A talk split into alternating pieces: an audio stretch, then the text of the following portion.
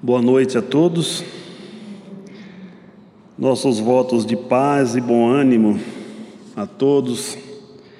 Que Jesus, nosso Mestre e Senhor, nos envolva a todos nós no magnetismo do seu amor, fortalecendo-nos espiritualmente, moralmente e nos ajude a extrair as melhores reflexões do tema que nós estaremos conversando na noite de hoje.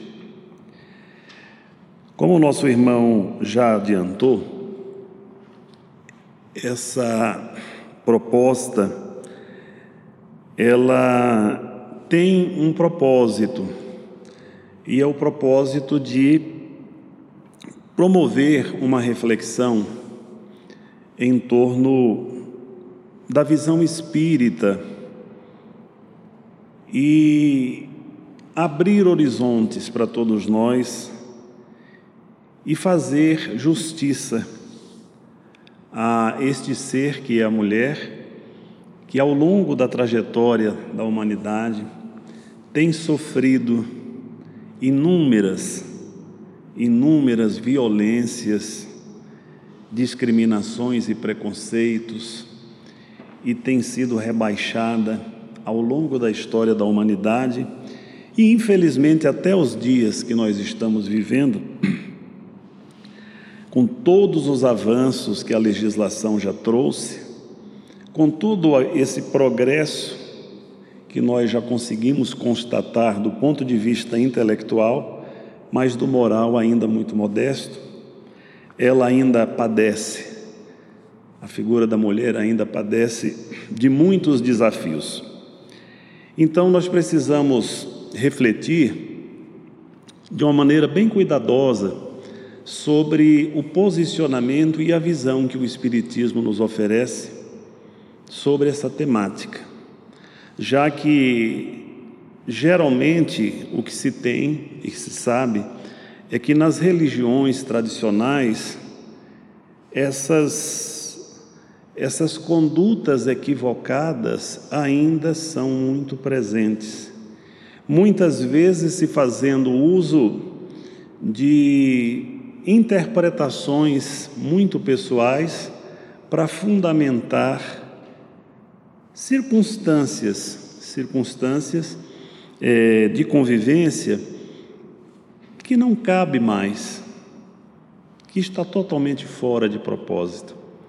Então nós precisamos, como espíritas que somos, ter uma visão muito clara sobre isso. Eu fui fazer um, uma pequena pesquisa só para dar uma ideia é, dessas circunstâncias. Então, aqui é mais a título de nós termos uma ideia.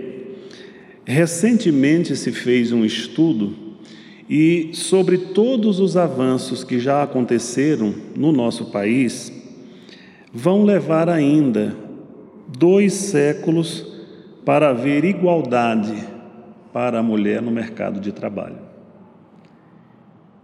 Dois séculos. E nós estamos em pleno século XXI. A mulher, somente no ano de 1827, vejam que não está tão longe, não é? Ela foi autorizada a ingressar em colégios e estudar além do primeiro grau. Até então, a limitação era, quando muito se conseguia, era fazer o primeiro grau, mas a, a imensa maioria é, nem essa possibilidade tinha, porque a visão era outra. No ano de 1879, ela passou então a ter direito a fazer faculdade. Em 1932, no nosso país, a mulher passou a ter o direito do voto. E olha só que curioso, 1962 foi o ano em que mulheres casadas passaram a não precisar de autorização do marido para poder trabalhar.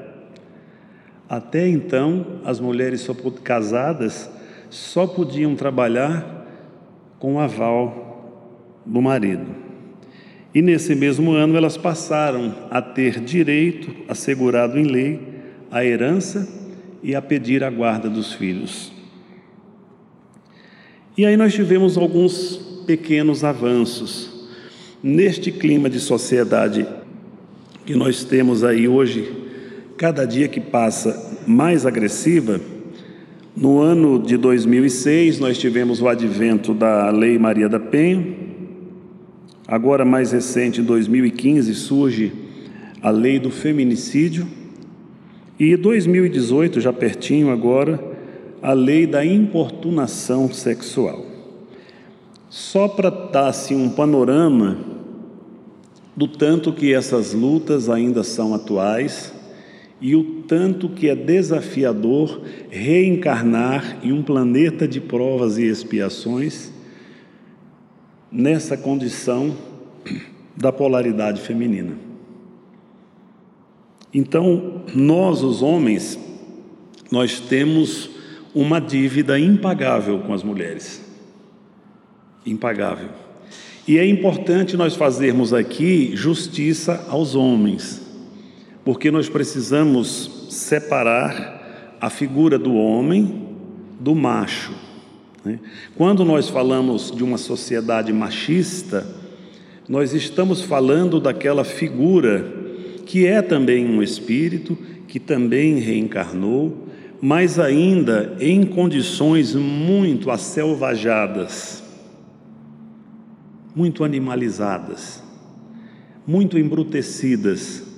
E é geralmente nesse universo dos machos que surgem essas, essas figuras abjetas que muitas vezes fazem uso da sua força física, da sua violência, para agredir, para atuar de maneira covarde, muitas vezes levando essas irmãs, as suas companheiras, a profundo sofrimento, a profundas situações de desamparo, de angústia, de dor. Então, esses são os machos, são aqueles que pensam com a genitália. E o homem já é esse espírito que já está se humanizando, ele já é portador de sentimento, ele já consegue expressar na sua conduta o respeito, a consideração, o afeto, o companheirismo, o amor. Então é preciso fazer essa distinção para nós não colocarmos todo mundo no mesmo pacote. E a doutrina espírita, ela tem um ela foi objeto do nosso codificador quando apresentou à humanidade o livro dos espíritos, foi uma das indagações que o codificador fez aos instrutores da vida maior. Na questão 817 de O Livro dos Espíritos, que trata da lei de igualdade, Allan Kardec fez a seguinte pergunta: São iguais perante Deus o homem e a mulher e têm os mesmos direitos? Resposta dos instrutores da vida maior. Eles responderam com uma outra pergunta: Não outorgou Deus a ambos a inteligência do bem e do mal e a faculdade de progredir? Mas Allan Kardec insiste na questão seguinte, a 818: Donde provém a inferioridade moral da mulher em certos países? Resposta dos instrutores: do, pedro, do predomínio injusto e cruel que sobre ela assumiu o homem. É resultado das instituições sociais e do abuso da força sobre a fraqueza. Entre homens moralmente pouco adiantados, a força faz o direito. Então, Olha essa resposta: entre homens moralmente pouco adiantados. é onde estão essas figuras que nós acabamos de comentar aqui. É por isso que em pleno século XXI a gente vê tantas atrocidades. Mas Allan Kardec insistiu ainda, na questão 821, ele faz a seguinte indagação: As funções a que a mulher é destinada pela natureza terão importância tão grande quanto aquelas deferidas aos homens pelo homem? Resposta dos instrutores da vida maior: sim, maior até. É ela quem lhe dá as primeiras noções de vida. Vejam a clareza deste posicionamento dos instrutores da vida maior. O Espiritismo, então, nos ensina que nós estamos hoje fazendo uso de um corpo físico, alguns de nós na polaridade masculina, outros na polaridade feminina, mas que o espírito ele não tem sexo. Então nós temos a necessidade dessa experiência em uma ou outra polaridade mas com um propósito educativo, um, um propósito de evoluir, de progredir. Então temos essa necessidade. E é interessante observarmos que a época em que Jesus esteve entre nós, imaginemos dois mil e pouco, um pouco mais se hoje nós estamos vendo esse cenário ainda tão entristecedor em tantos momentos, imaginemos na época de Jesus. Imaginemos ainda mais que essa região aonde Jesus circulou é essa mesma região que hoje a gente vê determinados absurdos que as mulheres até para sair na rua precisam de autorização. Em alguns lugares, a mulher é impedida de estudar, impedida de dirigir um veículo, ela tem que sair à rua toda é, é, com o rosto coberto, todo o corpo coberto. São muitas as questões que nós não vamos entrar aqui nesses detalhes, mas é só para dar uma ideia. Então, vamos fazer um, um retorno no tempo para imaginar o que que Jesus enfrentou naquele período. Só para dar uma ideia, se tinha ali na sociedade local uma demanda em que precisasse comparecer testemunhas para se tomar a decisão de quem estava com razão e lavrar o veredito, e comparecesse ali alguém e do outro lado a testemunha fosse uma mulher, bastava que o acusador trouxesse à presença do magistrado um escravo que fosse homem. E a palavra daquele escravo homem já descartava o argumento daquela mulher. Só para dar uma ideia. Nós temos notícias que trocava-se mulheres por animais.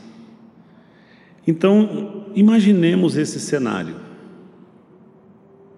para refletir a grandeza e a coragem que Jesus teve. Porque foi o Mestre que deu visibilidade à mulher. Foi Jesus que resgatou a dignidade da mulher e deu a ela o relevo, o relevo que ela merecia e merece. Então, a partir da vinda de Jesus, a humanidade tomou conhecimento de que aqueles que aceitassem a proposta do Cristo precisariam adotar uma conduta diferente. Uma conduta de olhar para essas companheiras como com a igualdade e mas com o respeito que elas merecem e que pudéssemos juntos trabalhar num regime permanente de cooperação. Mas Jesus fez mais do que isso. Jesus, quando deu relevo à mulher, ele foi ao encontro daquelas que eram as mais massacradas pela sociedade, as mais desprezadas. Jesus foi até elas para resgatá-las. E a coragem que Jesus teve foi tão grandiosa que os seus próprios discípulos, aqueles primeiros que o acompanharam, tinham dificuldade de aceitar isso. Nós vamos encontrar nos evangelhos, em muitos momentos, Jesus sendo questionado. Pedro mesmo era um deles. Tinha muita dificuldade de aceitar a forma com que Jesus tra tratava as mulheres. Aquele jeito amoroso, respeitoso, aquilo incomodava profundamente a Pedro. Mas não só ele, os demais também tinham essa dificuldade. Afinal de contas, isso era uma, uma cultura natural já para aquela época. Então, eles tinham muita dificuldade de aceitar esse avanço extraordinário que Jesus estava trazendo. E onde é que nós vamos encontrar elementos para nos ajudar a ter mais um horizonte mais ampliado disso. Esse livro, Boa Nova, de Humberto de Campos, psicografia de Francisco Cândido Xavier, nós vamos encontrar pelo menos cinco capítulos em que Humberto de Campos resgata essa convivência de Jesus na intimidade do, ali no cotidiano dessas convivências. E esses cinco capítulos destacam algumas figuras femininas e em outros destaca a conduta do Cristo. E esses diálogos que ele tinha com seus discípulos para poder explicar as inquietações que eles tinham. Um dos capítulos que vale a pena depois os irmãos querendo dar uma lida é o capítulo 13, chamado Pecado e Punição. Neste capítulo é aquela passagem do apedrejamento da mulher. E aí, depois daquele evento, Jesus é procurado por João, inconformado pela conduta que Jesus tinha acabado de, de ter diante daquela mulher que ia ser lapidada de maneira cruel por aquela multidão que estava no seu entorno. E aí, João, meio que respeitosamente, mas meio que querendo questionar Jesus, se aproxima do Mestre e alega que a lei a lei favorecia aquela medida, questionando Jesus. Jesus dá uma resposta preciosa, porque tem um momento que João insiste com Jesus e diz a ele o seguinte: que aquela mulher pecou, que aquela mulher errou, portanto ela merecia a pena.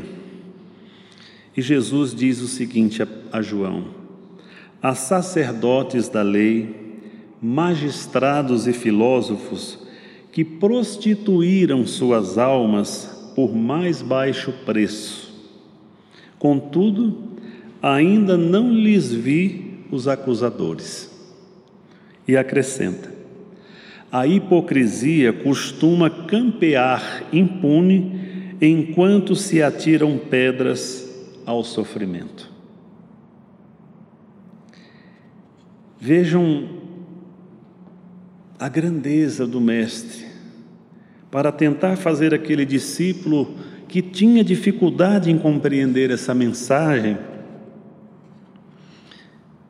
entender que a partir dali, da chegada de Jesus ao planeta, nós, os homens, deveríamos ter um olhar diferente, uma conduta diferente diante da mulher. Mas tem outras informações que esta obra maravilhosa nos traz. No capítulo 20, é um capítulo dedicado a Maria de Magdala. Vou falar antes do capítulo 15, que também é dedicado a uma outra personagem do cristianismo, Joana de Cusa.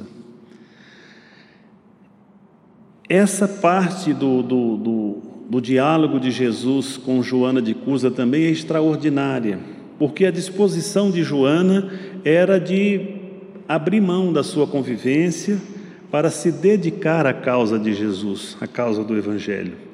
E Jesus faz Joana entender que não, que ela tinha um compromisso com seu companheiro, que ele ainda não tinha despertado para os valores da mensagem que ele trazia, mas que ela, que já tinha esse conhecimento, poderia ajudar muito. E depois tem um desdobramento muito grande, um, um capítulo belíssimo, aonde o final da trajetória de Joana é muito emocionante. Mas aqui no capítulo 20, que é dedicado a Maria de Magdala, tocada pela mensagem do Cristo,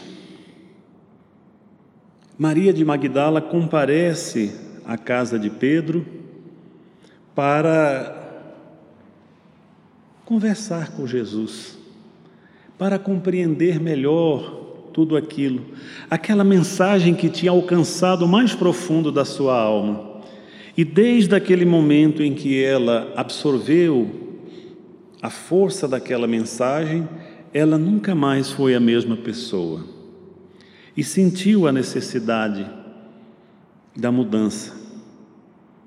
Mas tinha muitas dúvidas por conta da sua condição, por conta da forma com que era vista na sociedade, e ela mesma reconhecia que tinha uma trajetória, um passado muito comprometedor. Então não guardava esperanças de que pudesse ser alguém diferente. E quando procura o mestre para fazer alguns questionamentos, para falar desse seu, dessa sua inquietação íntima, é outro diálogo que vale muito a pena, porque ele provoca muitas reflexões sobre esse jeito cuidadoso que Jesus tinha, esse jeito acolhedor que ele tinha de dar dignidade às mulheres de uma maneira respeitosa, mas expressando o seu amor. Jesus diz a Maria de Magdala neste capítulo: na sua tarefa silenciosa, os corações maternais não desesperam e reedificam o jardim da vida, imitando a providência divina. Jesus falando a Maria da beleza da maternidade. E aí, nesse momento, ela se vira para Jesus desesperançada, oh, desgraçada de mim, que não posso mais ser mãe. Algo mais ou menos assim. E Jesus acrescenta ela já em desespero por conta daquela fala de Jesus. E Jesus acrescenta: E qual das mães será maior aos olhos de Deus? A que se devotou somente aos filhos de sua carne, ou a que se consagrou pelo Espírito aos filhos de outras mães? Naquele momento, Maria então sente a esperança brotar em seu coração, já que ela não podia mais ser mãe,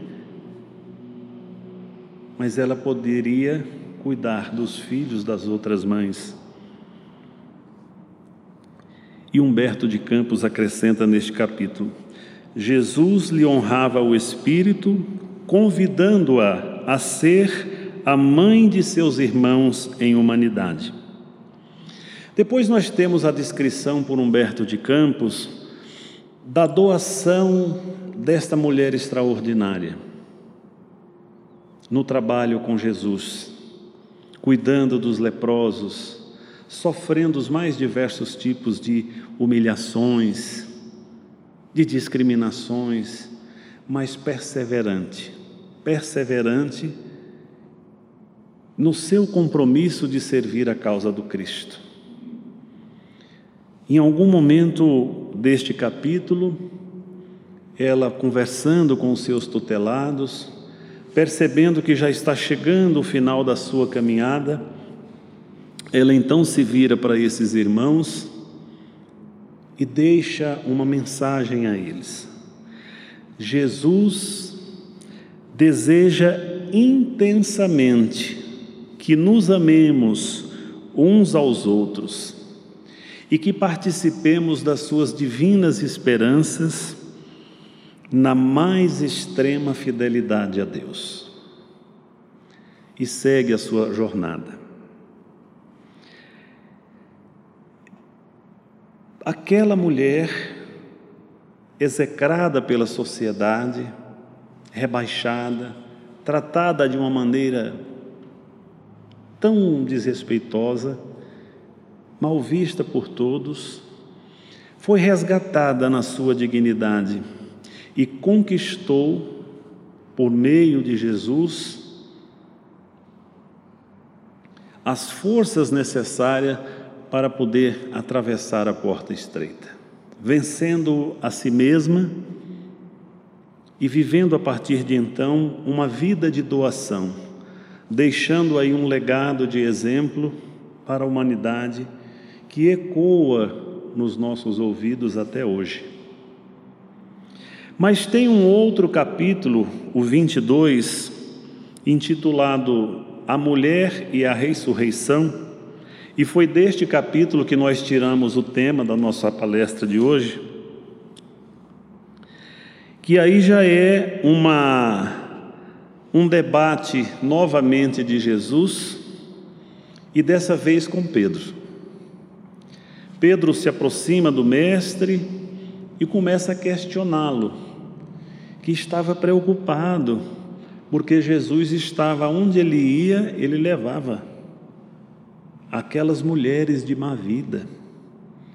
E aí Pedro, de uma maneira muito artificiosa, diz a Jesus que ele estava fazendo aquela ponderação porque se preocupava com o Mestre. E Jesus conversa com Pedro a partir um diálogo belíssimo. A primeira frase que Jesus endereça Pedro é a seguinte: Quase sempre, Simão, não é a mulher que se perverte a si mesma, é o homem que lhe destrói a vida. Quanta verdade nessa fala de Jesus. Quantas irmãs deixaram a sua vida física pela atitude cruel de um companheiro. Quantas irmãs estão hoje aí sofrendo violência no silêncio, segregadas ali no cárcere de um lar impedidas muitas vezes de sair ao portão, à porta, para verem familiares, amigos, proibidas de viver, abafadas na sua dignidade, agredidas na intimidade do seu ser, transformando-se em um objeto, em um, uma espécie de um escravo servil de um senhor cruel. Então, é o homem que lhe destrói a vida, dizia Jesus. E até hoje, essa verdade ecoa aos nossos ouvidos.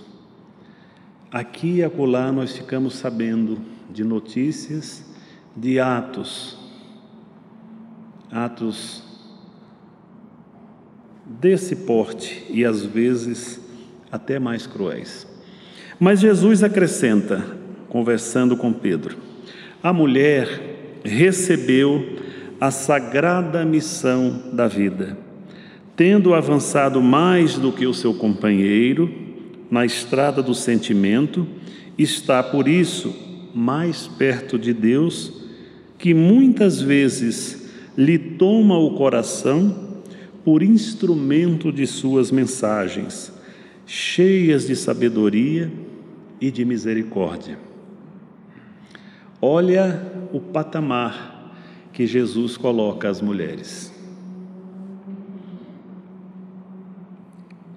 Afiançando que elas estão mais perto de Deus e que Deus muitas vezes usa os seus corações como um instrumento de suas mensagens cheias de sabedoria e misericórdia. Quando eu me deparo com essa frase, eu me lembro muito daquelas mães que comparecem nesses presídios muitas vezes, nas cracolândias da vida. Eu tive a oportunidade de conhecer uma dessas. E naquele coração de mãe, o mundo pode condenar aquela alma que ela está indo ao encontro, mas ela é a única pessoa que consegue enxergar algo de bom. Só mesmo um coração materno é capaz de um amor tão extremado. Jesus, novamente conversando com Pedro, diz o seguinte: Em todas as realizações humanas há sempre o traço da ternura feminina, levantando levantando obras imperecíveis na edificação dos espíritos. Aqui Jesus faz uma referência que a mulher é essa trabalhadora solitária, silenciosa, que os grandes homens passam pela história da humanidade e muitas vezes elas foram elas que produziram todo aquele processo. Então, é, a história não lhes reconheceu o valor, porque geralmente elas não aparecem. Mas por trás de cada um tem a figura de uma mulher. E Jesus continua: Por isso, as mulheres mais desventuradas ainda possuem no coração o germen divino para a redenção da humanidade inteira. Seu sentimento de ternura e humildade será, em todos os tempos, o grande roteiro para a iluminação do mundo, porque, sem o tesouro do sentimento, todas as obras da razão humana podem parecer como um castelo de falsos esplendores. Vejam a necessidade que nós temos de desenvolver nas nossas ações esta sensibilidade. Nós estamos ainda num estágio espiritual muito modesto. Estamos ainda no intercâmbio entre o animal e o homem. Estamos num esforço de nos humanizar, para depois que alcançarmos esse desiderato, começar o processo de nos espiritualizar. Então, todas essas escadas, etapas evolutivas, a doutrina espírita nos apresenta essa famosa escada de Jacó. Mas sem desenvolver o sentimento, as dificuldades serão maiores, porque nós estaremos mais presos àquela condição animalizada. E Jesus, conversando com Pedro, faz, traz mais uma consideração interessante.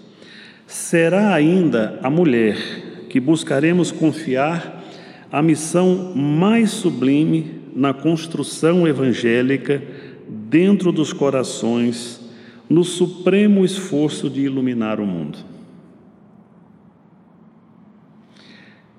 Não é sem razão que a maioria dos filhos, quando estão em uma dificuldade, ou querem passar em um concurso, ou têm algum desafio pela frente, a primeira pessoa que eles acessam é a mãe, para orar por eles. Porque sabe que um coração materno, ele tem ele tem essa entrega, esse desejo sincero de proporcionar para aquele ser que ama o melhor.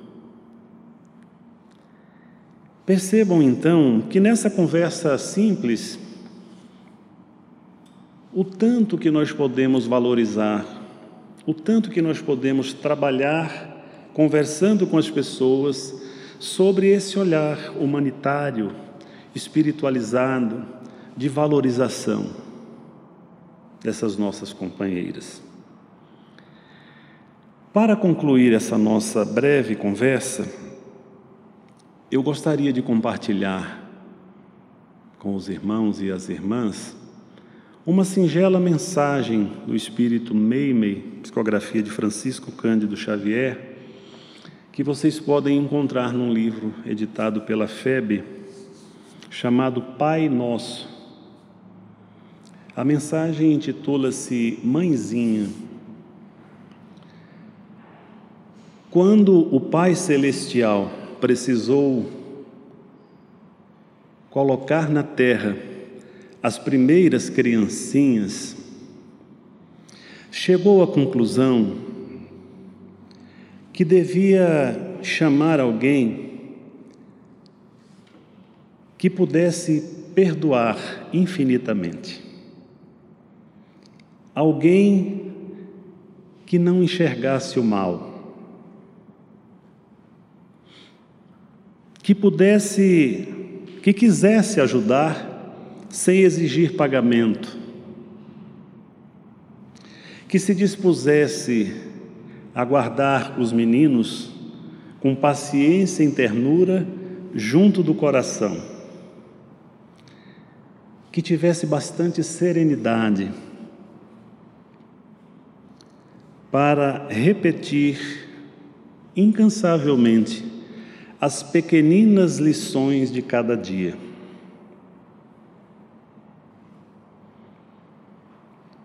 Que pudesse velar noites e noites sem reclamação.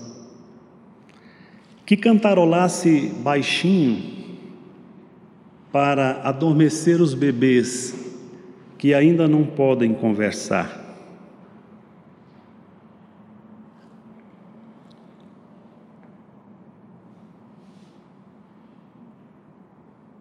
Que contasse muitas histórias sobre a vida e sobre o mundo.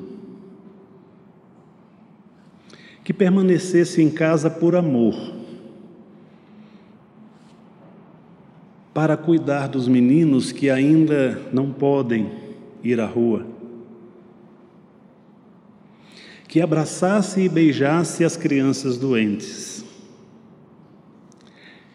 que lhes ensinasse a dar os primeiros passos, garantindo o corpo de pé. Que os conduzisse à escola, a fim de que aprendessem a ler. Dizem que nosso Pai do céu passou muito tempo examinando, examinando, e em seguida chamou a mulher. Deu-lhe o título de mãezinha e lhe confiou as crianças. Por esse motivo, nossa mãezinha é a representante do divino amor na terra, ensinando-nos a ciência do perdão em todas as etapas, em todas as jornadas, enquanto estivermos na terra. E se nós pudermos imitá-la nos exemplos de bondade e sacrifício que ela nos ensina incessantemente, por certo seremos na vida preciosos auxiliares de Deus. Que Jesus nos abençoe, nos guarde em seu amor e nos conduza sempre na sua paz.